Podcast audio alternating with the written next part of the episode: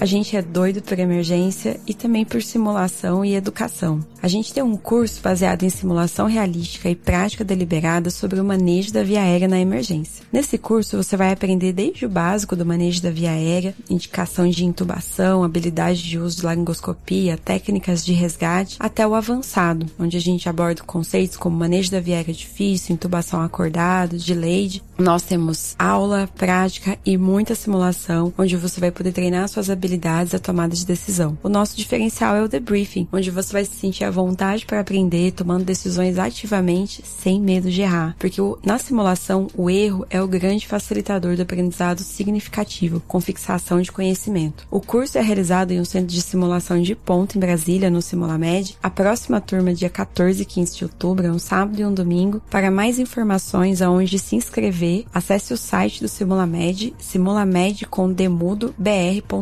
simulamedbr.com ou entre no Instagram do Emergência Rules ou no Instagram do Simulamed, onde tem o um link direcionando para a página onde você pode fazer sua matrícula. Eu vejo vocês lá.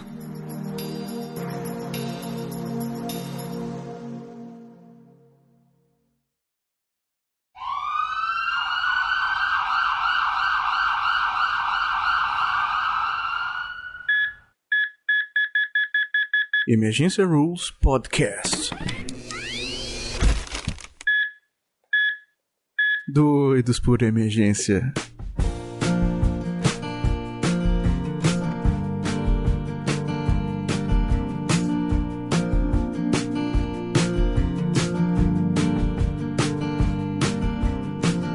Boa noite, platonista! Pegue sua caneca com café, seu laringoscópio, suas pás de desfibrilação, porque está começando mais um episódio do Emergency Rules Podcast. Eu sou o Lucas Valente, diretamente de Brasília, e hoje aqui eu tô com ela de novo, Julie Santos. Oi, gente, tudo bom? Falando aqui de Brasília também. Hoje o tema é bem bacana, né? É um tema que eu acho bem interessante, cara. Eu gosto muito de, de pegar isso na emergência. Sobre o que, que a gente vai falar hoje, Julie? Então, gente, hoje a gente vai falar de hemorragia digestiva alta, uma situação comum no pronto-socorro. Você está lá de plantão, chega um paciente para você, é um paciente masculino, é, olhando para ele você já vê que é um paciente acima de, provavelmente acima de 50 anos de idade, e aí ele chega com a história de que estava vomitando sangue, passando mal e é levado às presas, carregas lá para sua sala vermelha. Você monitora o paciente, começa a conversar com o familiar, já que o paciente está agitado, ele não consegue te dar muitas informações, e descobre que ele tem 57 anos, tem pressão alta, hiper, previamente hipertenso, então é etilista, e nesse dia ele de repente começou a vomitar sangue várias vezes. O acompanhante fala que encheu um balde de sangue ele não consegue dizer exatamente a quantidade. é desse jeito, né, cara? Os, os, pacientes, eles ficam muito desesperados, eles, eles... Qualquer coisa é um balde de sangue mesmo. A gente tem que tomar cuidado e tentar, né, tipo, quantificar. Ah, mas, tipo, um litro, como é que é esse balde? Dava pra encher o quê? Às vezes, é, às vezes também não é só sangue, né? Então tem que tomar cuidado para quantificar, pra gente tentar quantificar direitinho isso. Mas, enfim, a gente vai acreditar na informação que é passada pra gente e vai usar a informação com cautela, com certeza. Vai usar a informação com cautela. E aí você encaminha, então você, enquanto você conversa com o familiar, o paciente está sendo monitorizado, ele está pouco agitado, e aí você já vê os sinais. Ele está com uma pressão de 110 por 54, é, com uma frequência cardíaca de 110, com saturando 92% em área ambiente, a temperatura dele é de 36,6 e a glicemia de 145. E aí, será que é um paciente grave? Será que não é? O que, que você acha, Lucas? É. É. Sendo sincero, né, cara, hemorragia digestiva é bem difícil de você, só falando assim, você dizer se é grave ou se não é, né? Mas assim, frequência cardíaca já tá mais alta, né? A PA já tá ali, não tá baixa ainda, né? Tá com a PAM de 72, mas é um paciente que realmente vale a pena você ficar bem de olho aí. Acho que ele tem um potencial de gravidade, né? Acho que tem que ficar muito de olho. Mas a princípio, não é um paciente que é de cara. Não, mentira. Volta. tá letárgico e desorientado. Então, não. Não, tá bom você tá falando. É legal. Depois a gente esmiuça mais. É, a ideia é essa mesmo, assim, é que olhando os sinais, tem a sensação de que ele realmente não tá tão grave e aí a gente vai avaliar melhor esse paciente. É, então assim, olhando, olhando os sinais vitais... Superficialmente, assim, É, olhando por alto, assim, parece que ele tá ok. Não tá tão grave assim, mas ele tem esse potencial de, de instabilizar, né? E já tem ali alteração da frequência cardíaca. Então, ficar de olho. Ótimo. E aí, é o paciente protótipo, né? O paciente que chega com hemorragia digestiva alta. E aí vamos começar então a falar da hemorragia digestiva e depois a gente volta pro caso clínico para instigar a curiosidade de vocês. Bom, a hemorragia digestiva, então, é um problema comum no pronto-socorro e assim, a gente sempre deve considerar uma situação que põe em risco a vida do paciente. É, então, o paciente sempre está com risco de morrer até que a gente prove o contrário. Falou que o paciente está vomitando sangue, tem que tomar cuidado. Esse, esses pacientes, eles fazem momentos de estabilidade e pode evoluir é, de forma catastrófica para instabilidade grave com parada cardiorrespiratória. A gente tem que ficar atento a isso. Não pode tratar a hemorragia digestiva alta como algo, um sintoma comum. Se tem essa história, até que você possa avaliar adequadamente o paciente, ter certeza que ele tem segurança, tem que ser, o paciente tem que ficar na sala vermelha monitorizado. É, não é porque ele está naquele momento conversando com você que está tudo ok. Você tem que ter uma avaliação minuciosa e delicada. Eles instabilizam muito rápido, de forma, assim, de forma abrupta. Não necessariamente o paciente ele vai demonstrando aos poucos sinais de instabilidade, até porque ele é, leva, ele pode estar, tá, ele, tá, ele pode estar sangrando muito até ele conseguir exteriorizar aquele sangue. E a gente não consegue ter um parâmetro assim só de bater o olho no paciente. Então, se chegou para você no pronto-socorro, paciente com história de hemorragia digestiva alta, sala vermelha, até você fazer uma triagem adequada desse paciente e descobrir realmente o suporte, todo o suporte que ele precisa. Acaba que o, o diagnóstico etiológico ele vai ficar ali um pouco secundário, né? Sim, sim. Isso é verdade. É, dificilmente a gente vai saber no PS qual que é a etiologia do paciente. Na verdade, praticamente a gente não vai saber a etiologia do paciente ali no PS, né? No departamento de emergência. Então a gente vai falar da hemorragia digestiva alta hoje, né? Hoje.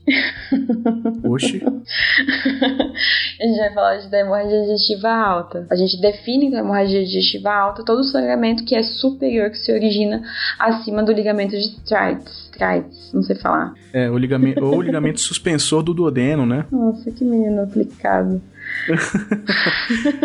tá começando a cair os epônimos, né? Então, o ligamento suspensório do duodeno, o suspensor do duodeno, até ali a gente considera trato digestivo superior, né? Então, tudo que sangra até ali a gente considera hemorragia digestiva alta. É, a maioria das vezes, ele, então, esse sangramento ele, vai, ele pode se apresentar pra gente com sangue vivo mesmo, mas não necessariamente. Pode haver momentos de dúvidas, a gente vai falar isso mais pra frente.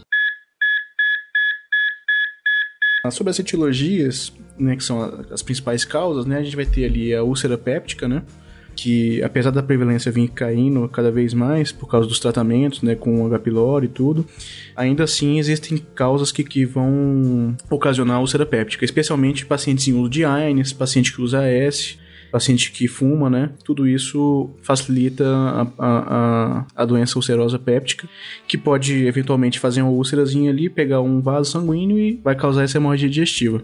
Pode ter, a gente, a gente pode ter também gastrite, esofagite, duodenites erosivas, também são causadas especialmente por álcool, as mesmas coisas das outras anteriores, como a S e a AINES, né, que são os anti-inflamatórios não esteroidais, e também tem a gastrite relacionada ao estresse, que são aqueles pacientes que ficam internados, eles têm um alta de cortisol e tudo isso é, faz aquela, aquela lesão na mucosa gástrica, né, e especialmente aqueles pacientes que têm sepse, pacientes de trauma, pacientes que têm ventilação mecânica, tudo isso são pacientes que têm um risco maior de fazer uma hemorragia digestiva ali no, no, dentro dos internados, né? Por isso que a gente coloca sempre um protetor gástrico nesses pacientes. Outro que é muito importante são as varizes esofágicas. Eu não consigo falar as palavras de jeito. são as varizes esofágicas secundárias à hipertensão portal, especialmente naqueles pacientes etilistas crônicos, né, que têm cirrose.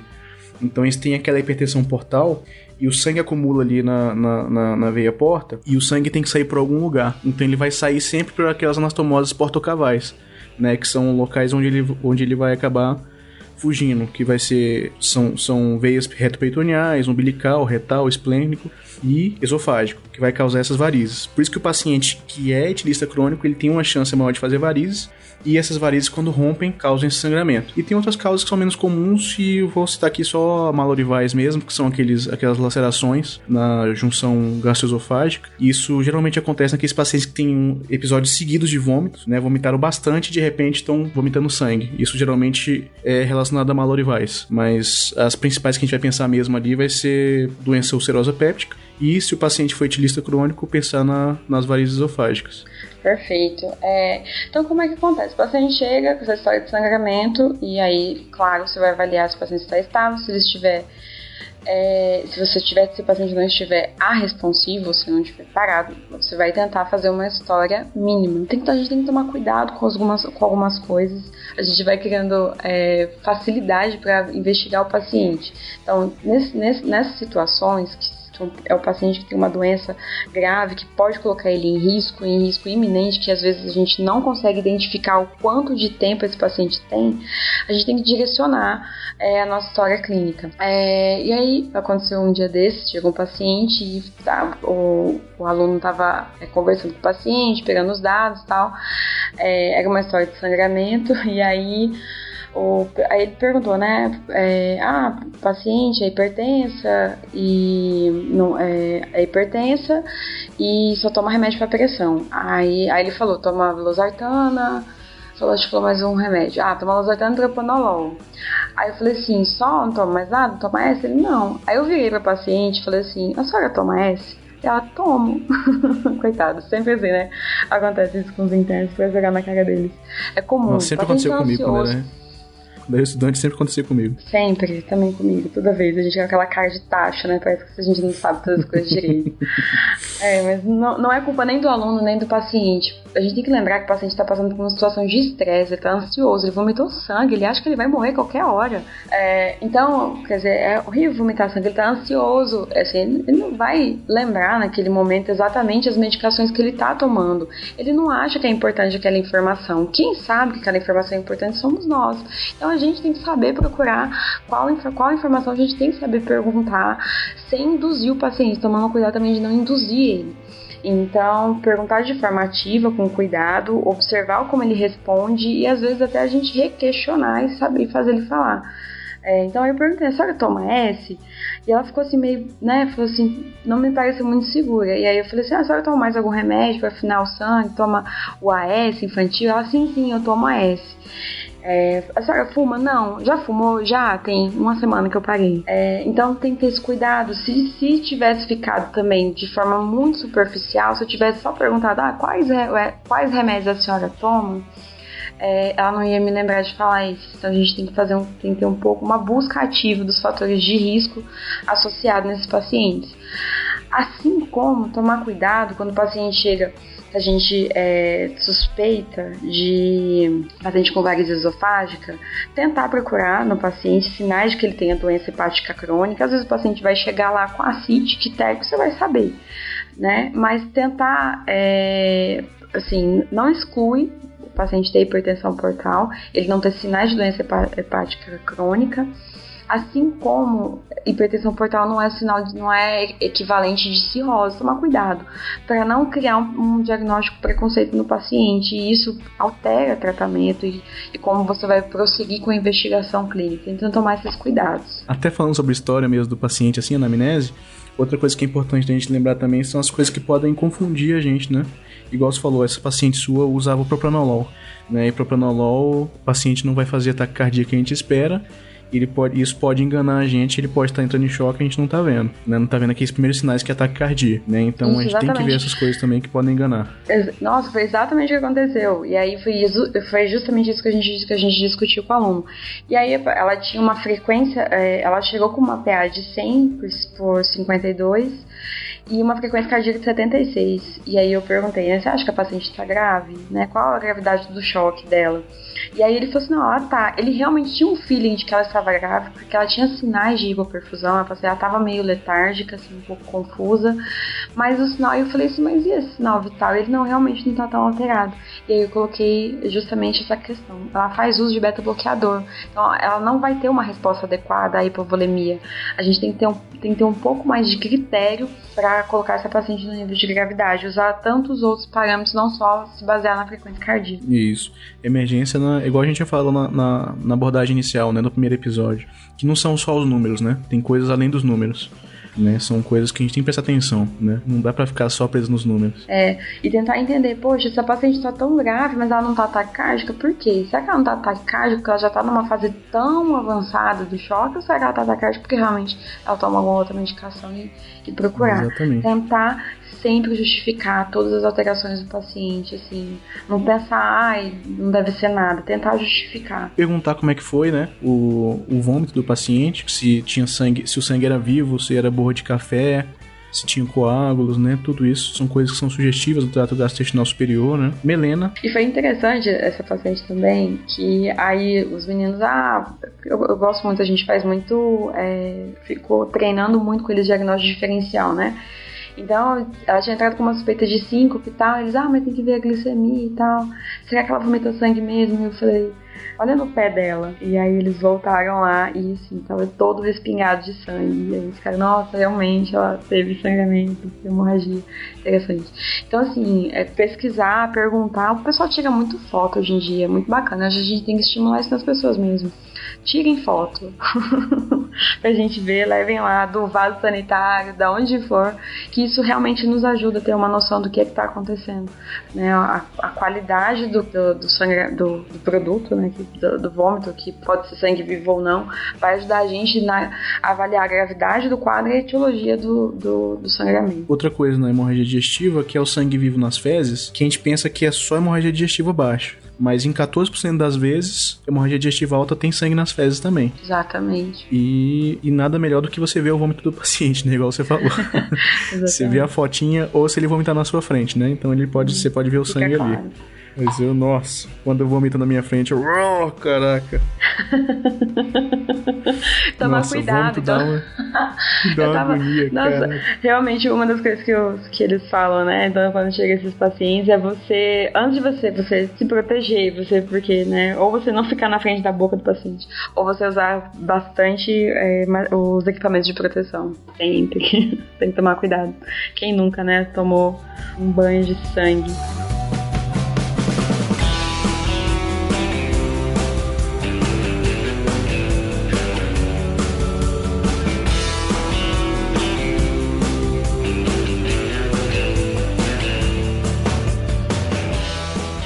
Mais? No exame físico, o que a gente pode ver de alterado? Então, eu acho que a gente começa avaliando o nível de consciência do paciente. Se está alerta, se está falando, se está comunicativo, orientado, é mais fácil, você já sabe que é um paciente menos grave, muito provavelmente. E aí você tem algumas nuances que a gente tem que tomar cuidado, pessoal às vezes não dá valor, que é o paciente letárgico ou o paciente agitado, tá?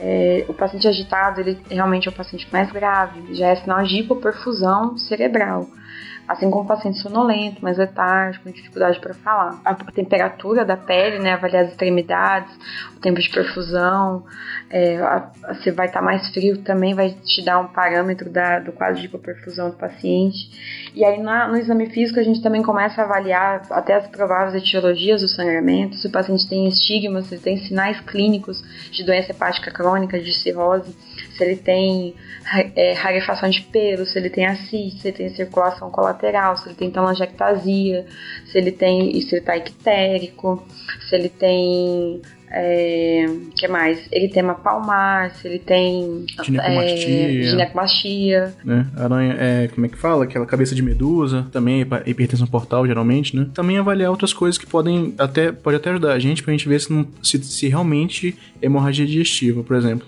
Você avaliar ali as vias aéreas do paciente, boca, nariz, pode ser que o paciente tenha, por exemplo, um epistaxe, ou epistax, né? Que até agora ninguém sabe falar. é... E o paciente está engolindo sangue, né? Então, Perfeito, eventualmente, ele pode vomitar sangue sem ele estar com hemorragia digestiva alta. Então, você avaliar ali se o paciente não está com algum fator de confundimento e você achar que está sendo uma coisa e na verdade é outra. Isso mesmo. É, já aconteceu também do paciente chegar falando que é hemorragia digestiva, o povo tratando como hemorragia digestiva, não teve, não foi esterilizado sangramento, e no final das contas, na verdade, o que ele estava tendo era hemoptise. Então, na verdade, era o sangramento do pulmão que estava sendo confundido com hemorragia digestiva. É, é, difícil, às vezes você tem uma dificuldade mesmo de diferenciar os dois. Ali com a história clínica, às vezes você, é, geralmente uma digestiva é mais volumoso, são mais episódios, é a gente não ver. A hemoptise tem a ver com é, paciente tosse, tem sintomas de via aérea. É, ter, avaliar a lesão pulmonar, né? Às vezes você já tem algum, algum grau de lesão pulmonar que você consegue dar o diagnóstico. Algumas vezes realmente torna difícil diferenciar os dois, mas é importante fazer essa avaliação mesmo. E assim, tem, às vezes pode ver também se o paciente não tem alguma. já tem algum petec ou púrpura, que aí já pode ser até uma coagulopatia que o paciente está desenvolvendo, já pela perda de sangue, tudo, ele, e, ou então até uma coagulopatia que causou essa, essa, essa hemorragia. Então tudo isso também tá, é importante para você ver como é que tá o seu paciente. Perfeito, examinar o paciente inteiro, ver pele, ver tudo, tem que olhar tudo. Tá, e assim, chegou o paciente, a gente tem que pedir alguns exames também, né? É, exames laboratoriais, exames complementares. A gente vai pedir tipagem sanguínea, que provavelmente a gente pode, a gente pode eventualmente pedir, precisar de sangue para esse paciente, né? Hemograma, ureia, creatinina. Tem até um negócio que eu vi interessante que fala que se você pegar a relação da ureia creatinina maior que 60, né? A ureia 60 vezes maior que a creatinina, ele tem uma relação com hemorragia digestiva alta porque o paciente começa a absorver hemoglobina e aumenta o nitrogênio sanguíneo do paciente, né? Aumenta a ureia, então vai ser, é bem, bem interessante isso. É você pegar o valor da ureia e dividir pelo valor da creatinina, né? É isso, né?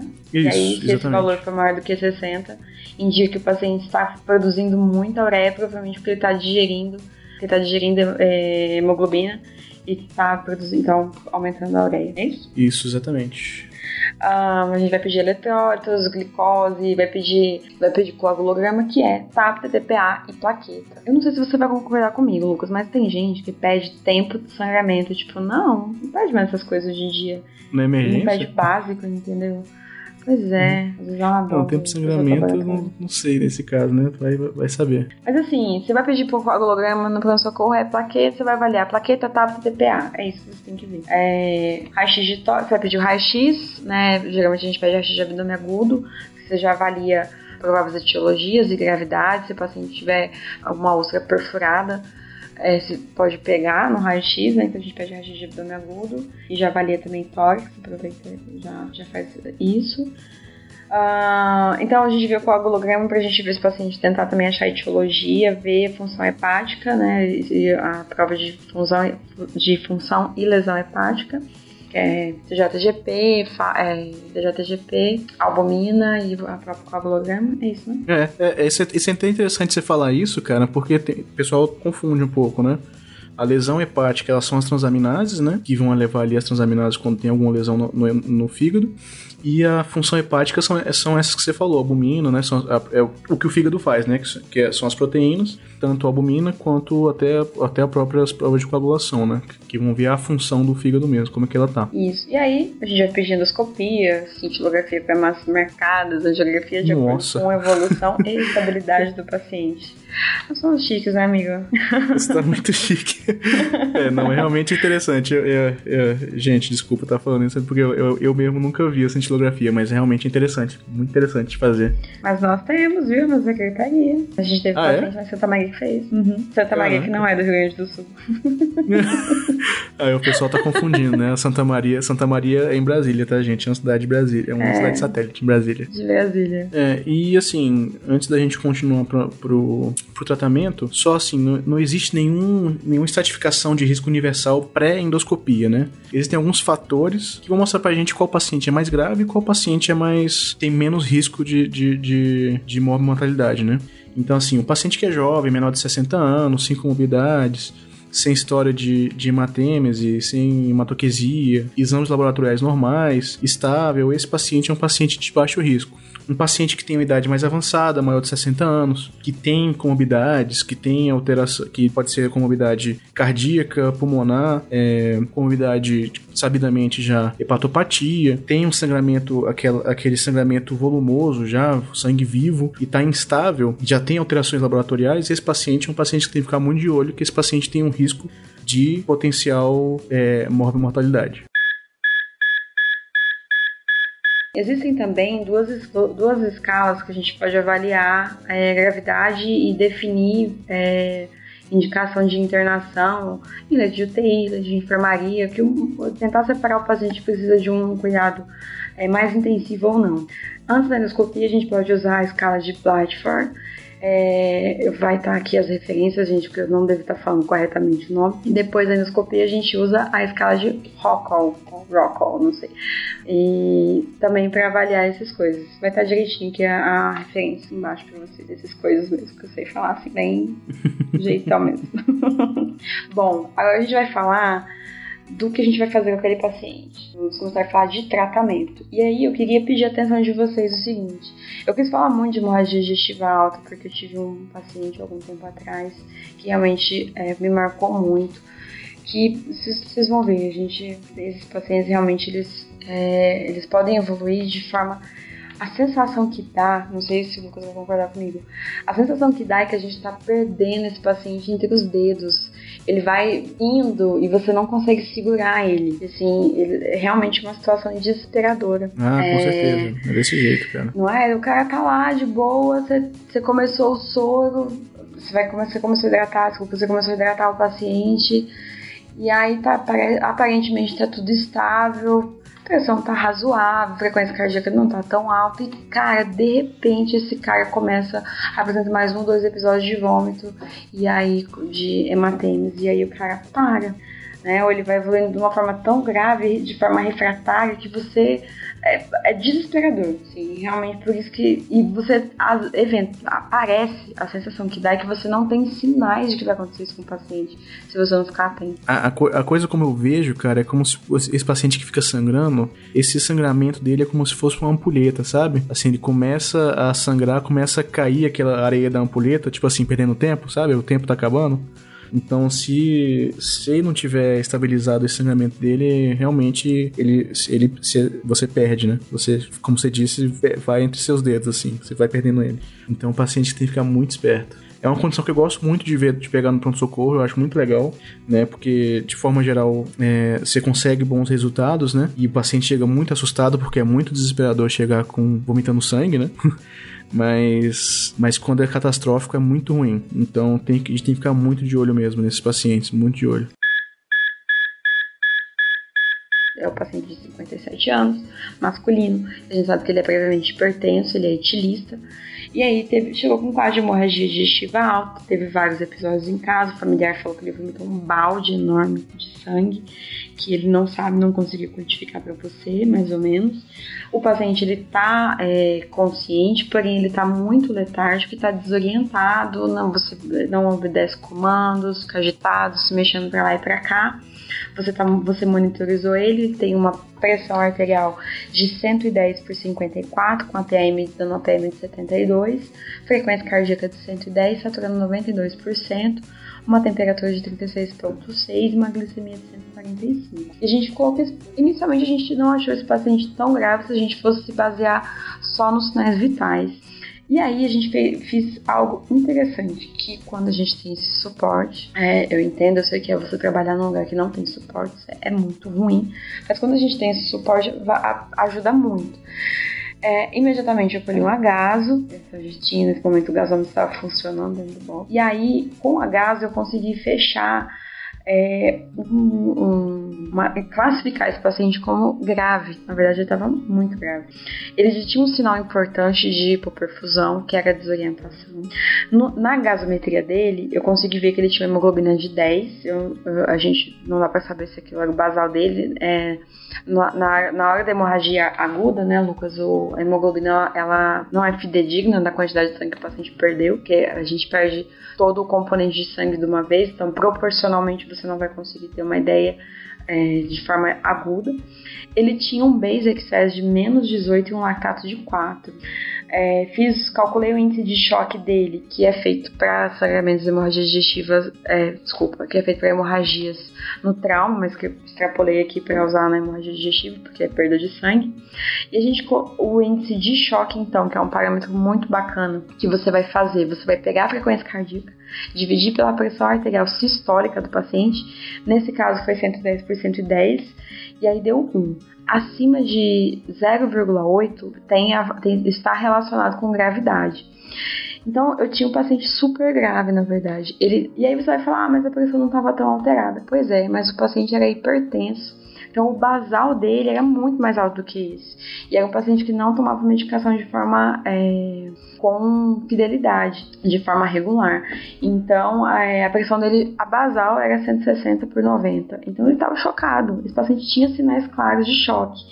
E aquela, aquela classificação não seria nem suficiente. Eu colocaria ele entre aí de um, de um grau 3 para 4. Esse índice de choque, então, só para deixar claro, é, a divisão da frequência cardíaca pela pressão arterial sistólica, né? E quanto mais alta, mais grave, não é isso, Júlio? Então, acima de 0,8 já é grave, já tem uma indicação de gravidade. Ah, falando um pouquinho do base excess do lactato, a gente sabe é, que então a alteração do lactato do basic testing está relacionado com a, a, a, hipoperfusão, então quer dizer que já tem uma, um, uma lesão celular importante, já tem um desvio da, do metabolismo celular importante, causando aumento de lactato e basic excess. E assim, o lactato acima de 4 está muito relacionado com o critério de, é, de gravidade, e o basic excess mais negativo do que 4 também está relacionado com, é, com prognóstico ruim. E o base excess ele ainda, ele ainda altera um pouco antes que o lactato. Então, nesse caso, esse paciente está muito grave, porque o base excess ainda estava menos 18, estava muito negativo, estava muito mais negativo do que 4. E o lactato estava começando a entrar na, na curva, né, na, na, no limite de gravidade, né, o normal é menor do que 1. É, e aí você é uma esses parâmetros, além de te falar que é um paciente grave, ele também te ajuda a guiar o seu tratamento.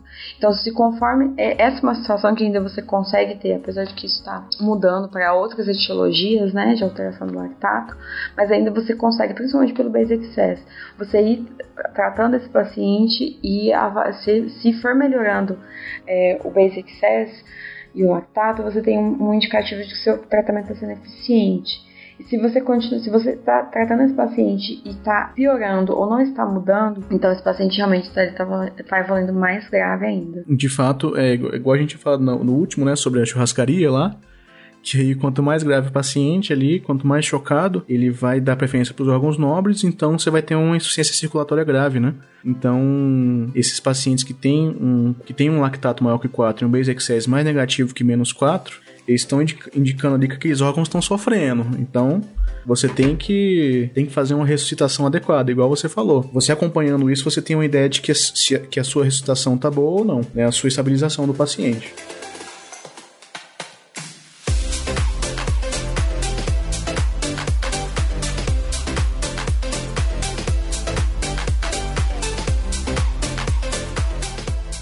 E aí você tem esse paciente, então, a gente conclui, conclui nesse momento que ele estava grave, a gente já pediu para fazer, a gente já pede, já pediria para fazer dois acessos periféricos calibrosos e a gente vai fazer nesse momento em torno de 2 litros de solução salina. É, nesse caso, então, eu faria de 1.000 a 2.000 ml de solução, solução cristalóide.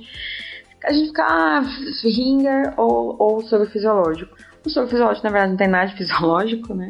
Esses pacientes que vão ser submetidos à, à ressuscitação volêmica, né, e podem ter grandes quantidades de volume para ser utilizado, as soluções cristalóides balanceadas, que são, que são ditas, né, que são aquelas que têm citrato ou lactato, elas tendem a ser mais seguras, né, tendem a ter melhor proteção renal, porque tem menos quantidade de cloretos, eles, eles têm aquela conversão né, do lactato depois para o bicarbonato, você não vai ter aquele risco de acidose hiperclorêmica. Então, se você puder, né, eu indicaria você fazer um ring lactato da vida. Mas não tiver, vai tu mesmo. Então, ressuscita o paciente, dá volume. Tem que dar volume.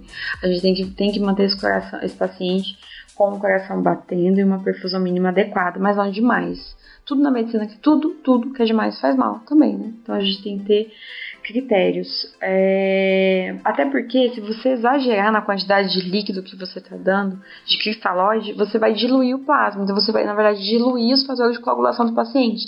E aí você pode aumentar o risco, o risco do paciente manter o sangramento. Então, a gente tem que ser criterioso.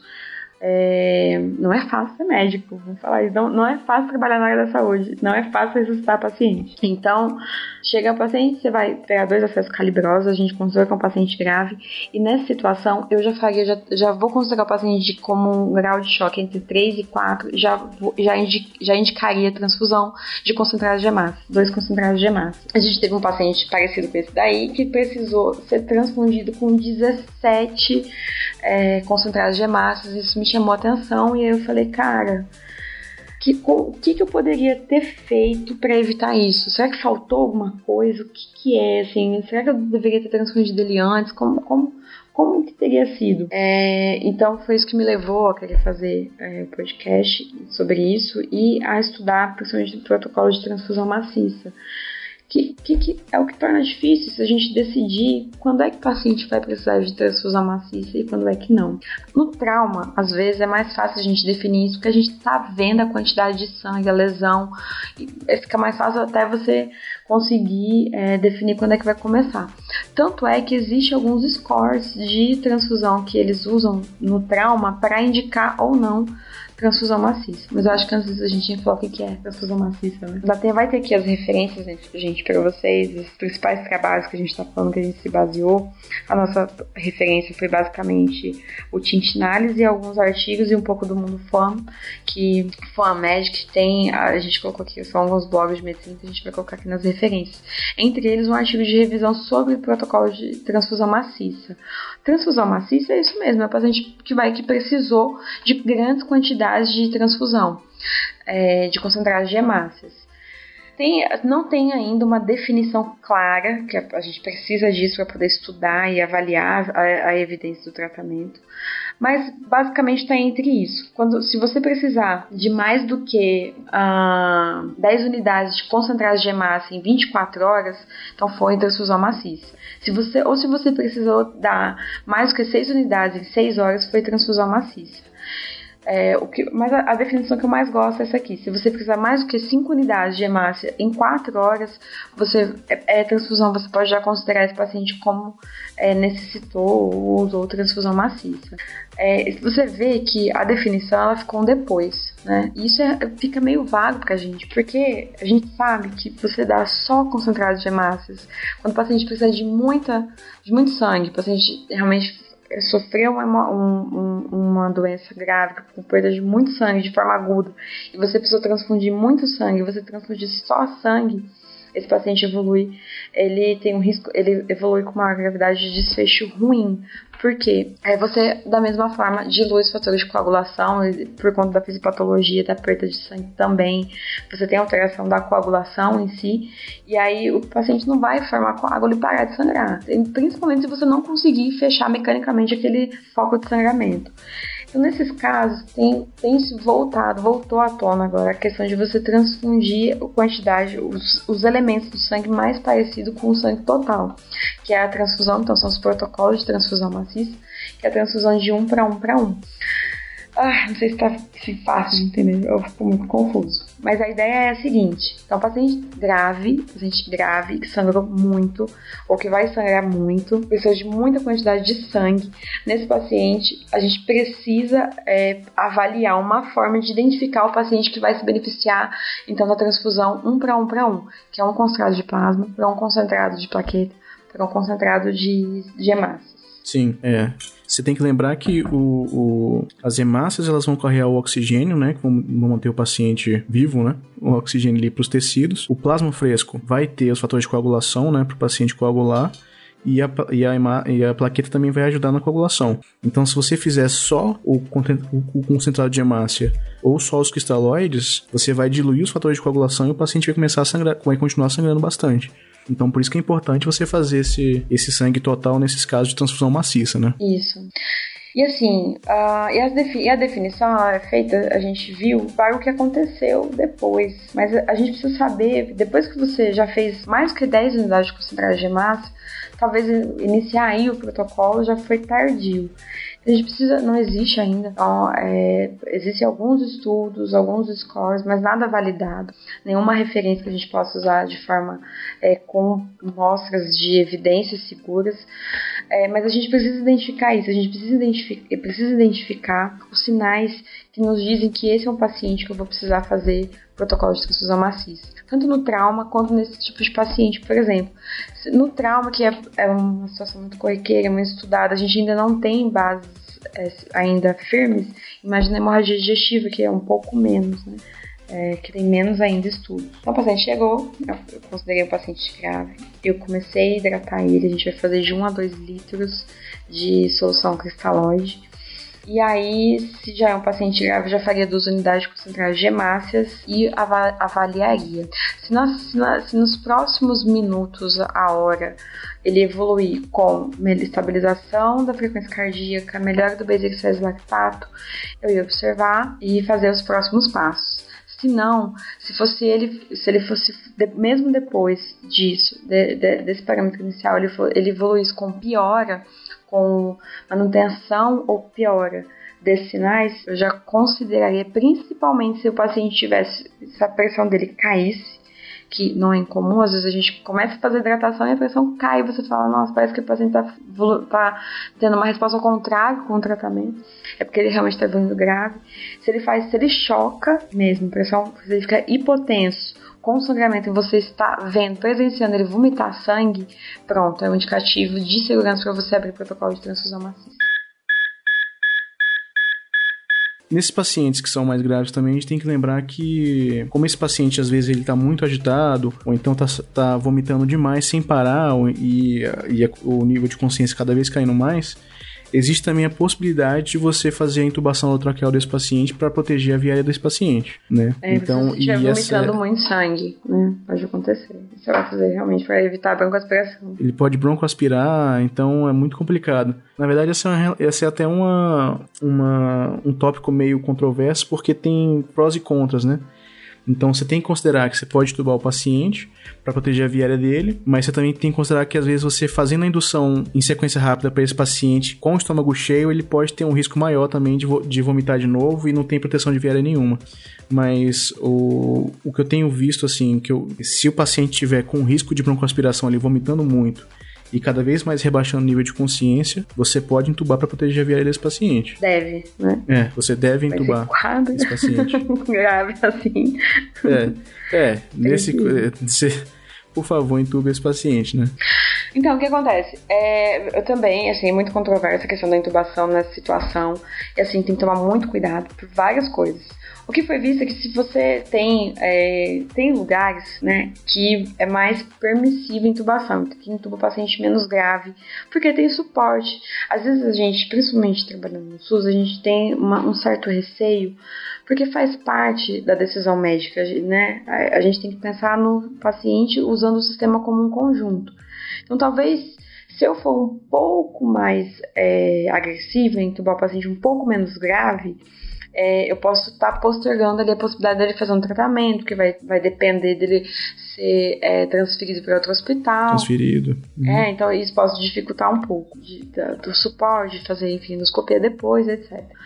E foi visto que nessa situação, você, você entubar o paciente de uma, de uma forma mais permissiva, quer dizer, um pouco do paciente um pouco menos grave, você aumenta é, comorbidades. Então o paciente ele fica mais tempo na UTI, ele desenvolve infecção pulmonar que ele não teria desenvolvido se você tivesse conseguido resolver o problema dele sem entubar. Mas alguns pacientes, eles realmente vão ficar vomitando muito, vão ficar muito agitado e ele vai precisar ser entubado. Então, esse paciente está muito agitado, está com vômitos incoercíveis, que vai, você não vai conseguir é, proteger a via aérea dele de outra forma, tem que entubar. E nessa situação, o que não vai fazer nem tanta diferença qual vai ser o indutor ou a medicação que você vai usar, mas você ter um cuidado de usar a dose mais baixa, né? Eu, eu li alguns lugares falando para você usar até um décimo da dose, né? um cuidado, não deixar o paciente sofrer, mas você vai realmente usar a dose no paciente com chocado ou com risco, né, de chocar e avaliar é, assim, correndo o risco até aqui de ser um pouco é, que o pessoal começar a correr atrás de mim, né? Usar droga vasoativa. O paciente não precisa de droga vasoativa nesse momento, o paciente precisa de volume e precisa de sangue. Mas se você for entubar, para proteger o paciente, para evitar que o paciente faça uma proteção grave com isso, ter uma parada cardíaca, talvez você vai precisar fazer uma droga vasoativa para te ajudar a ter uma hemodinâmica mais estável do paciente. Sim, com certeza. Não é? Não, é, com certeza. Se você. O paciente está hipovolêmico e vai precisar de volume. Mas na hora para você pra não fazer uma hipotensão violenta naquele momento, você pode lançar a mão de algumas drogas vasoativas para você segurar um pouco mais a pressão dele quando ele for induzido, né? Então, assim, você pode usar vários tipos de drogas vasoativas. Eu particularmente gosto bastante de usar um push dose de efedrina. Mas tem vários tipos que você pode usar para manter a PA do paciente enquanto, enquanto ele é submetido à, à indução anestésica, né? Enquanto ele é submetido à, à sequência rápida de intubação. E a ideia é essa. Então, assim, evite intubar, mas se o paciente estiver grave, entube mesmo. Sim, exatamente, cara, exatamente. Se, se ele precisar ser entubado, você vai ter que entubar, mas é, o, o, o quanto você puder evitar, evite. Especialmente se for no SUS. É, então a gente vai, a, a, gente vai, na verdade, dar a quantidade de sangue, de volume que o paciente precisar, até estabilizar. E tem que lembrar também que esses, esses sinais de hemoglobina e tal, eles só, só valem depois de você fazer uma ressuscitação volêmica com cristalóide, né? Porque depois que ele diluir, que você vai saber quanto que ele tem de perda de sangue se ele, no momento do, do, do, sangramento agudo, o paciente vai estar com a hemoglobina praticamente normal. Então, depois que o paciente foi estabilizado, você pode, você pode ter esses valores de hemoglobina mais, mais fidedignos. Alguns lugares consideram o, o ponto de corte da hemoglobina como 7 para pacientes que são rígidos e 9 para pacientes mais idosos com comorbidades que eles podem descompensar muito fácil com anemia, né? Então, assim, é, seria os pontos de cortes que, que, que são mais é, aceitos pela literatura. Né? Que mais que a gente pode fazer para ajudar esse paciente, para estabilizar ele. Então, fiz volume, fiz sangue, paciente extremamente grave. E aí, o que mais eu posso fazer para ajudar? Terapias adjuvantes. A gente tem que lembrar do inibidor de bomba de prótons, né? Que são que o principal que a gente tem vai ser o, vai ser o omeprazol, né? E assim, a gente tem que lembrar que a formação de coágulo ele depende de um pH maior do que 6. Então, a gente inibir a bomba de, a bomba de prótons vai aumentar o pH do paciente, né? Ou seja, vai ficar menos ácido e vai facilitar esse o sangue de coagular. Então vai ser a favor da gente isso. Então o meprazol você faz um ataque de 80 mg EV em bolos e faz uma manutenção de 8 mg por hora. Você, você pode fazer é, em bombas de infusão, mas também não tem uma literatura, não, a gente não tem evidência suficiente que fale que é melhor fazer infusão ou fazer de horário. Você pode fazer as duas coisas. Ou você pode fazer em bomba de infusão contínua, você pode fazer de 12 em 12 horas. Sim, em dose mais alta, né? Outra opção que a gente tem também são os análogos da somatostatina, que é aquele hormônio pancreático, né, que a gente produz. Ele diminui a secreção gástrica, diminui o fluxo sanguíneo da mucosa gastrodenal, então vai diminuir o sangramento e faz vasoconstrição explâncnica, né, que é a vasoconstrição das vísceras. Então, por isso que o pessoal fala para usar mais nas, nas, no sangramento por varizes esofágicas, que você vai fazer a vasoconstrição ali vai diminuir, vai diminuir mais o sangramento. Mas assim, o que ele fala é que, como você não sabe qual que é o sangramento do paciente, e pode ou não ser, e, e como ele diminui a secreção gástrica também, pode fazer, entendeu? O, tem a indicação de fazer o octreotide, que é o, um dos mais comuns, que faz um bolo de 50 microgramas, uma infusão, de, uma infusão contínua de 20 a 50 microgramas por hora, mas o que tem uma evidência melhor de que diminui a mortalidade seria a terlipressina, que é outro análogo da somatostatina e que sabidamente reduz a mortalidade desses pacientes. Né? Uh, e aí, Lucas? Tô lá com esse paciente sangrando avultosamente. Tô fazendo, tá correndo, fiz dois litros de ringer Tá correndo agora as duas bolsas sangue. Posso passar a sonda nasogástrica para parar de sangrar o paciente e lavar com soro gelado para parar de sangrar o paciente? Posso? Pode perguntar Vixe. Mulher, você tá entrando numa controvérsia aí, master. Tem, tem literaturas que mandam, tem literaturas que desmandam. Mas assim, tem, tem um detalhe aí que qual é a indicação que o povo confunde. A indicação, para que serve a sonda nasogástrica se você for usar na hemorragia digestiva alta? Não é para você parar o sangramento. A ideia não é fazer soro gelado, até porque lembrem que hipotermia piora o paciente no paciente com hemorragia é, com sangramento agudo grave. Então, a gente tem que evitar a hipotermia, da morte. Então, é, a gente, na verdade, a ideia, o, ide, o ideal por trás de você passar sonda nasogástrica é, primeiro, para diagnóstico. Então, às vezes o paciente chegou lá, tem uma história de que você não sabe, você não tem certeza, se é hemoptite, se é hemorragia digestiva, você não tá vendo, o paciente não exterioriza. Aí você passa a sonda para tentar fazer uma, um, um diagnóstico. Só que não é muito efetivo, porque foi visto que a maioria, parece que em torno de 80% das vezes, pode ser que seja negativo e não quer dizer, não descarta uma digestiva alta. Então não é muito efetivo para isso. O outro ideal é você facilitar a endoscopia digestiva alta. Então você passa a sonda e você vai lavar o estômago do paciente gentilmente, não pode fazer fluxo, porque você pode deslocar é, um coágulo e aí você voltar a fazer o paciente voltar a sangrar. Então é gentilmente, não é com soro gelado. É, também não é com soro aquecido, é com temperatura ambiente. Então a ideia é essa. Só que também mostrou-se que é, não você fazer isso realmente você melhora a visão do endoscopista, porém não tem é, não tem relação com o prognóstico, com desfecho. Então não diminui mortalidade, não diminui morbidade. Então não tem por que você fazer.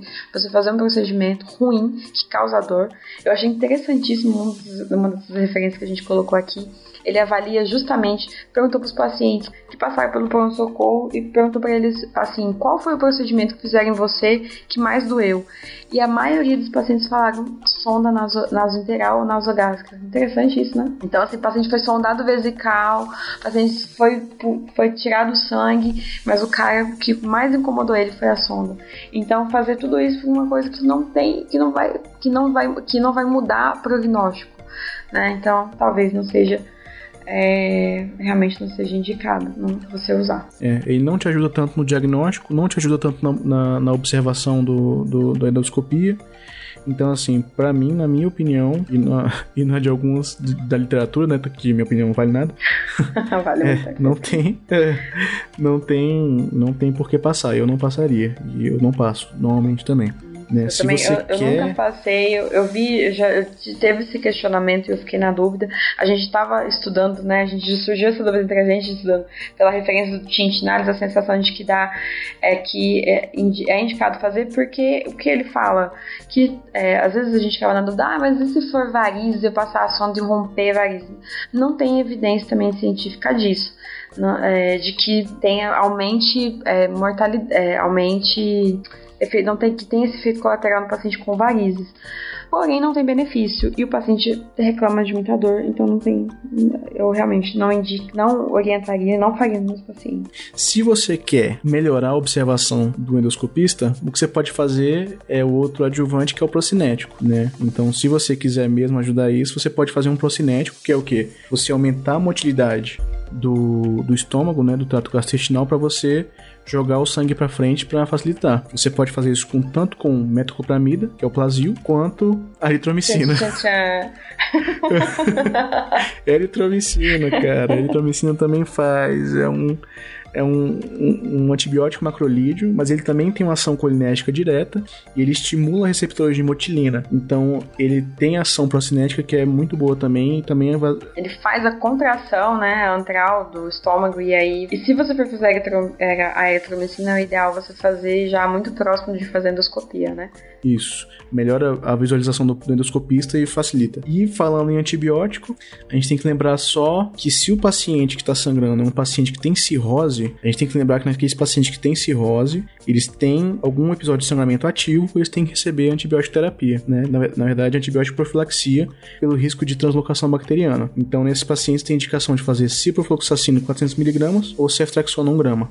Então, se o paciente tiver alguma coagulopatia conhecida, por exemplo, eu já peguei, né, a gente teve um caso desse na residência, é, paciente hemofílico com hemorragia digestiva alta, e você tem que, é, além de estabilizar o paciente, fazer todos os cuidados, você tem que repor o fator que está faltando, né? No caso, Lucas, se foi hemofilia A, qual que é? hemofilia A é fator 8. Se o paciente não tiver estente cardíaca ou vascular, é relativamente seguro você reverter essa, essa anticoagulação do paciente, né? Então, se o paciente, vamos dizer, o paciente usa varfarina, né, que é, que é o... como é que chama? Marevan. Marevan. Se o paciente usa a varfarina, que é o Marevan, para um TEP que ele teve anteriormente, um trombose, né, ele não tem, não, não usa por causa de estentes vasculares, nada desse tipo, ele pode, você pode tentar você pode reverter, né, a anticoagulação dele, né, no caso, a vitamina K, para esse paciente, até porque o INR maior que 1.5 ele é um preditor de mortalidade nesse paciente com hemorragia digestiva. Então, pode reverter nesses casos para você manter o paciente, é, digamos assim, vivo, né? que é bom, né? Acho legal. É bom, é legal. O ácido tranexâmico, então, Ele voltou um pouco para traumas, estão sendo feitos alguns estudos. Né? E teve, assim, é muito controverso, porque você tem evidência mostrando que ele tem benefício, que ele diminui o desfecho ruim, e tem evidência mostrando que não, que na verdade ele não diminui o desfecho ruim, ele pode até ter risco de efeito colateral.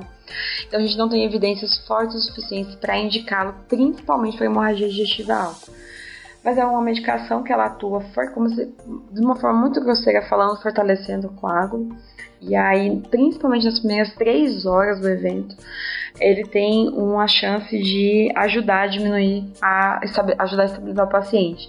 Mais que três horas não é indicado de jeito nenhum, até porque se o paciente já estiver num grau de evoluído já de, da, de alteração da cascata de coagulação secundária ao sangramento, ele pode piorar, na verdade, o caso evoluir grave. Então, se fosse ser indicado, seriam até as 3 horas, mas a gente ainda não tem evidências fortes o suficiente para falar que pode ser feito. Bom, e aí, como é que é então esse tanto de treino de evidência? Não tem evidência forte, como é que a gente faz?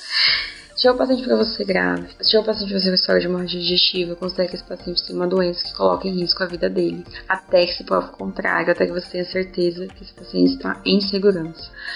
É, você vai chegar, tentar uma história direcionada, buscar ali os fatores de gravidade, buscar os fatores de risco para as principais doenças que causam hemorragia digestiva e avaliar esse paciente.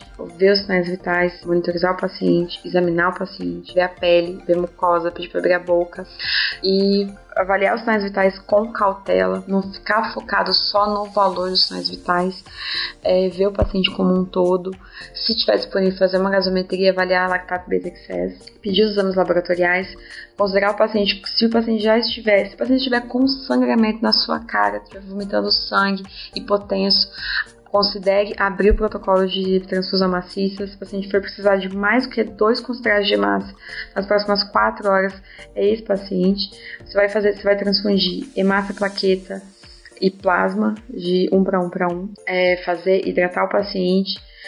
É, fazer, avaliar se ele vai precisar de medicamentos para reverter algum tipo de doença de coagulopatia que ele tenha, fazer é, inibidor de, de, bomba de próton, fazer o pantoprazol, omeprazol, é, já iniciar de forma com a dose dobrada, fazer octreotide ou terlipressina se você tiver, e aí até você estabilizar esse paciente. Quando é que a gente vai fazer endoscopia digestiva alta? Qual é o momento? Qual é o momento ideal? Se seu paciente, o paciente, qual é o paciente que, te, que mais se beneficia ali da, da, endoscopia digestiva alta? É o paciente que ele não tem uma estabilização transiente, ou seja, ele não, ele estabiliza, mas, mas fica instabilizando. Ou é um paciente que está grave o tempo inteiro e não estabiliza. Esse paciente tem que ser feita a endoscopia digestiva alta de emergência. Ele, tem, ele é o paciente que mais vai se beneficiar porque ele tem que, não importa o que você faça, se você fizer muito sangue, se você fizer sangue, não sei o que, e inibidor de bomba de prótons e não sei o que, e você não estancar o ponto de sangramento desse paciente, esse paciente não vai estabilizar. Então, esse paciente tem que, é o que mais beneficia de uma endoscopia digestiva alta. Se o paciente está estável e ele está segurando bem com, com as medidas que você já tomou, ele é um paciente que pode esperar um pouquinho mais para fazer endoscopia digestiva alta, mas ainda assim, ele pode fazer no segundo tempo endoscopia digestiva alta. Perfeito. Então é isso. O paciente que você está muito grave, está muito instável, vai abrir protocolo de transfusão maciça, que vai precisar de muita coisa, é o paciente que ele precisa fazer endoscopia o mais rápido possível, idealmente menos de duas horas. E tem que estancar sangramento, né, Júlia? Tem que parar, não tem jeito. Mas a gente tem que tomar cuidado também com as causas. É, por exemplo, paciente com hemorragia digestiva, é, se bem que às vezes é difícil a gente definir isso. Porque falar, o paciente com por exemplo, paciente faz uso de Marevan, que está com hemorragia digestiva é, por conta da, da, da coagulopatia do Marevan, sangrando mucosa. Não vai adiantar fazer a endoscopia, né? A endoscopia não vai ser salvador nessa situação. Você tem que reverter o problema. Porém, esse paciente ele pode estar usando Marevan e ter uma úlcera, e desenvolver uma úlcera. Acontece, né? Então você só vai saber se você fazer endoscopia. A ideia é você precisa deixar o paciente mais seguro possível para ele aguentar fazer endoscopia. Só que se o paciente estiver muito grave, você realmente está ativamente tentando estabilizar o paciente, fazendo tudo direito, o paciente não está estabilizando, ele tem que fazer endoscopia o mais rápido possível, até duas horas. Se você consegue estabilizar o paciente, ele, você pode fazer endoscopia entre 6 e 24 horas. Na literatura não tem evidência de diferença de desfecho fazer nesse paciente que estabilizou entre 6 e 24 horas. Mas o paciente muito grave, que teve esse momento de, estabilização transiente, como o Lucas falou, que é um paciente que você faz tudo, agora tá. Ele chega a 8 por 4, você faz tudo, ele tá 12, aí ele faz 12 por 6. Daqui meia hora, ele já tá 8 por 4 de novo. Aí você volta, faz tudo, mais sangue, etc. Aí ele fica 11 por Esse paciente é o paciente que ele precisa fazer a endoscopia entre du... Eh, em menos de duas horas, idealmente. É o paciente que vai ter mais benefício.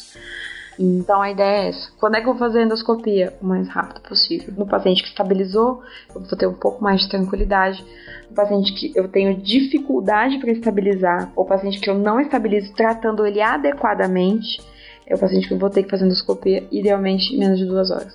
Nossa, caraca, Júlio, tanta coisa que a gente falou, hein, cara. Esse, muita coisa, mas é realmente. É, hemorragia digestiva tem bastante coisa, é um, é um mundo de coisas pra gente estudar, mas é muito legal. É uma matéria que eu acho muito fera e é um paciente que eu gosto muito de atender também. É um paciente que chega muito ruim chega muito grave e, quando ele sai bem é extremamente recompensador, né? Assim, você sai feliz do plantão. Isso, lembrando que hemorragia digestiva é uma emergência. O paciente ele pode descompensar rápido, tem que ficar atento. É, e assim, tudo que a gente falou aqui, nossas referências tá, vai estar tá no prescrito. Então, se vocês tiverem curiosidade de ver, de procurar, é, o que eu falo para os alunos é não acreditem mesmo no que eu falo. Vão procurar ativamente por vocês. E se a gente falou alguma coisa que não foi adequada, que vocês acharem, por favor, mandem pra gente feedback. Ou se vocês tiverem alguma ideia de alguma, alguma forma que a gente possa falar que seja mais didático, a gente também, né, né Lucas, nós estamos abertos a ideias. E Exatamente. é isso, é muito grande, eu adoro, adorei estudar esse tema, assim, realmente é muito legal. Parece muito paciente de todo tipo no pronto-socorro com sangramento digestivo alto. É isso aí. é isso, muito obrigada. Beleza? Pessoal, muito obrigado. Obrigada. Até a próxima. Fique aqui com a nossa leitura de e-mails. Até mais. Tchau. Tchau.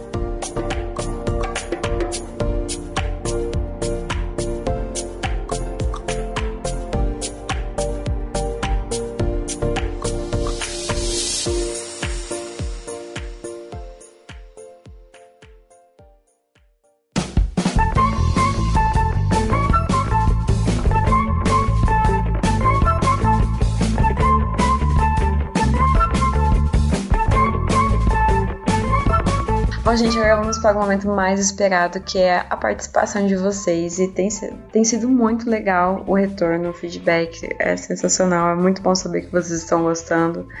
Isso realmente dá um ânimo para continuar, né, Lucas? Fazendo cada Não, vez demais, melhor. cara. É muito legal o carinho do pessoal, os, os feedback que a gente recebe o pessoal falando que tá aprendendo, tá indo pro plantão ouvindo, ouvindo o podcast. Tem, tem o pessoal que realmente tá lavando louça. O que, que o pessoal fala que tá lavando louça, tá ouvindo o podcast. Mas tá, nossa, tá muito legal, cara. Isso é. Isso recompensa demais a gente que dá um trabalho inacreditável fazer isso. Né? A gente tenta fazer de tudo, vai atrás, corre atrás de um monte de coisa. Sempre tem alguma coisinha errada pra, pra ir atrás, mas tá indo tudo certo e todo mundo. E tipo assim, o comentário de vocês dando força pra gente, isso é muito legal, conta muito pra gente, cara, muito mesmo. Com certeza. E saber que a gente está influenciando, nem seja um pouquinho, para melhorar o atendimento do paciente no pronto-socorro realmente me faz muito feliz. Acho que eu não poderia ter assim um, um, é, um objetivo maior na vida. E eu tô muito satisfeita. Realmente espero que a gente consiga, consiga contribuir cada vez mais que venham em muitas emergências para salvar muitas vidas, as nossas vidas, né? Isso aí, pessoal. Nossa. Nossa, sono. É desse jeito, gente. Eu começo a falar e começo a bocejar. Deve ser nossa, muito chato, né? Sério, deve nossa. ser. Isso, a minha voz deve ser sonífero. Sonífero. Não, não. A minha voz sonífero. que é sonífera, né? A gente sabe que nossa, minha voz que é sonífera. Ah. Mas tudo bem. É que tá tarde, gente. Desculpa, tá tarde pra caraca agora. Vocês não estão sabendo, mas tá tarde pra caramba quem tá gravando. Bastidores. Tá certo. É... Beleza. É... Vingança, né? Vingança. É, recados, né? A gente vai ter o congresso em setembro. Verdade, recados, gente. Vamos lembrar que a gente tem é, o congresso central da Abramed em setembro, em Fortaleza, que vai ser o melhor congresso sobre medicina de emergência do Brasil até hoje. e vai ter muita gente de fora palestrando. Vai ter tudo que vocês querem saber sobre emergência está lá. Se você quer se atualizar, se você quer conhecer especialidades, se você quer conhecer outros emergencistas, se você quer saber sobre residência, se você quer saber sobre mercado de trabalho, se você quer saber sobre emergência na, no APH, você da enfermagem quer saber mais sobre emergência, como você faz para se atualizar para ser o melhor enfermeiro, técnico de enfermagem, técnico de enfermagem na emergência, trabalhar em equipe, enfim esse é o momento para você. Vai ter muita coisa. E vai ser em Fortaleza, né, gente? Não vamos esquecer disso. Praia, água de coco. Vai ser maravilhoso. Ai, e vai ter com vocês. também. Gente. E vai ter a minha paz, com certeza. Então, conto com vocês de 25 a 28 de setembro em Fortaleza. Antes disso, também a gente tem o congresso das ligas de emergência é, do DF que vai acontecer em Goiânia e eu também vou estar lá palestrando, porque eu estou em quase todos os lugares. E eu convido vocês também para esse congresso. Olha aí, maravilha, pessoal. Apareçam lá. Pessoal de Goiânia, fiquem ligados. E de Brasília também, né? de Brasília. É, Brasília. Pessoal, gente, centro. Será que a gente já tá nesses lugares? Centro-Oeste, Brasil, vem também vai gostar de Goiânia. Vem, todo mundo, todo mundo. Todo... Você que tá em Manaus, tá convidado, pode vir. Ai, muito bacana. Ah, seria interessante, né, se todo mundo falasse de onde que é, pra gente ter uma noção do alcance, do do, do nosso podcast. Então, se vocês, se, se vocês se sentirem à vontade para falar, quando vocês deixarem um recado, falar de onde vocês é, da, da, falar de onde vocês são. Não tira isso da, da edição, por favor. de onde vocês é. Pode manter, por favor. É porque eu ia falar outra coisa, mas tudo bem. Não tem como corrigir isso, que merda. Mas enfim. É. Então vamos às é. leituras. É, coloca de onde vocês são, o que, que vocês fazem, se é estudante, se é especialista, se começou agora, recém-formado, de como é que é o trabalho. Pode falar aí, é legal pra gente saber como é que é. E pra gente saber como é que é o nosso público também, pra ver quão profundo, quão superficial a gente pode ir. Vamos lá, então, Diego Marques de Oliveira. Estou aprendendo bastante com o podcast de vocês, pessoal. Aguardando a continuação. Lindo trabalho. Aí, Diego, obrigado, cara. Muito obrigado mesmo. É muito importante pra gente. Edmar N. Cam Filho. Cara, parabéns, show demais. Valeu, Edmar. Marina, show! Façam podcasts semanais, por favor. Ah, a gente queria Ei, muito, Marina. Marina. A Como quer. a gente queria, mas a gente queria. é muito difícil. Tá Esse muito mesmo difícil. a gente enrolou do jeito que a gente não esperava, né, cara? A gente pois pensou é. que ia ser rapidinho e a gente demorou demais aqui. Nossa, mas deu certo. Vinícius Seabra Menezes. Haha, nunca esperei tanto um podcast é toda sexta-feira. Poxa, que bom, Vinícius, que bacana. A gente realmente queria fazer mais vezes, mas por enquanto vai ser provavelmente a cada 15 dias e o dia da semana não está fixo ainda, né, Lucas? Vai ou sexta ou sábado a princípio, mas a gente tá ainda ajustando como é que ficaria nossos nossos horários aqui de acordo com a edição e tudo mais. Mas por enquanto não tá fixo, é sexta ou sábado. Elias Lisboa, muito bom. A churrascaria foi genial. Super parabéns. Vocês são tops e eu estou apanhando muito. Aí hashtag IAR. Muito massa. Ah, que bom, Elias. Nossa senhora, melhor ah. hashtag todos os tempos. IAR, exatamente. Hashtag IAR, isso mesmo. Cara, que bom que você gostou. Pra quem ouviu, ouça o podcast anterior que é sobre choque, que a gente faz essa analogia da churrascaria, explicando como é que funciona o corpo hemodinâmica, hemodinâmica e metabolicamente. Diogo Pinetti Marquezoni, como sempre, ótimo conteúdo. Obrigado, Diogo. Hariston Rodrigues Passuelo, adorei, muito bom, em especial as analogias. Continuem assim, colaborando para o avanço e aprimoramento da urgência e emergência no Brasil, me identificando cada vez mais com a área. Ah, e para registro falaram certinho o meu nome. Abraços pra vocês. Ansioso pelo próximo episódio. Aí é que a gente tinha dificuldade de saber qual era o nome do Harrison, né? Se era Harrison, Harrison. É, Harrison. pois é. Às vezes é difícil tá a gente conseguir falar certinho a pronúncia. Mas que bom. Leandro Trindade, continue com o podcast sensacional. Vamos continuar, Leandro. Muito obrigado. Continuando, a intenção é essa. Paulo Trajano Júnior. Excelente iniciativa. Muito bom esses dois podcasts. Estou aguardando os próximos. Aí cheio de palminhas aqui assim. Tá bom, mestre. Daqui a pouco sai mais. Adriano Drummond, excelente iniciativa. Acho podcast muito melhor que vídeo. Ah, legal, Adriano. Que bom que você tá gostando. Muito obrigado pelo feedback. Adriano, você tá certo, cara. Pra mim, assim, eu sou. Apesar de eu ter feito uns vídeos, né? Do, de, de, alguns vídeos aqui do, do Emergência, cara. Eu sou muito fã de podcast, então eu sou muito suspeito de falar, mas realmente eu, eu adoro podcast e acho que também é muito bom mesmo se aproveitar seu tempo. Concordo demais contigo. É, e aqui tá Debs, Acho que deve ser Débora, né? Provavelmente. Muito boa discussão. Valeu pela dica de um checklist e lembrar da glicemia. Sou rádio, né? Desse radiologista. E às vezes tem alguma, algumas intercorrências com exames contrastados. Mas percebo que na maioria, e para minha sorte, risos, são distúrbios relacionados à fobia ou neurovegetativos. Legal também discutir o reconhecimento desse transtorno mais adiante. Por enquanto, parabéns a vocês. Aê, Debs.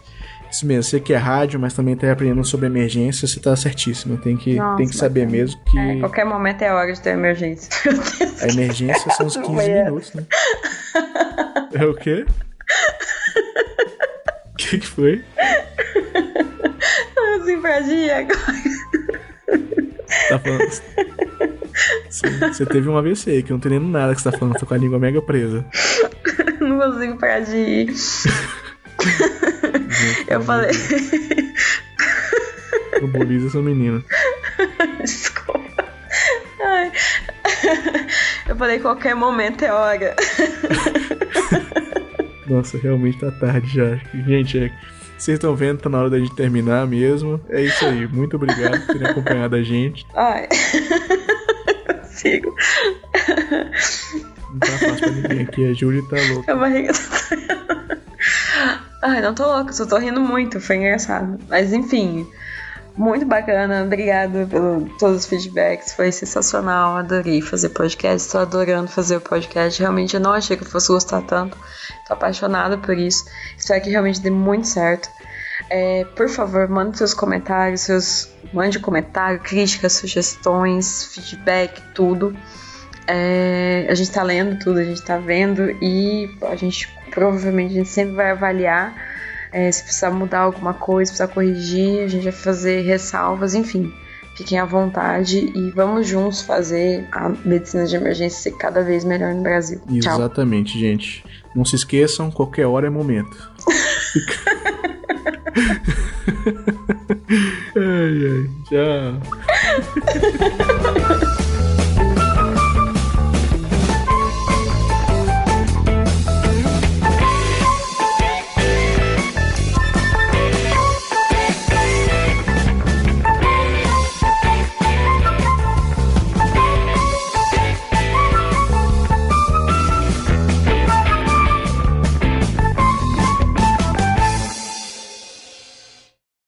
costurei baseado até no genoma, né?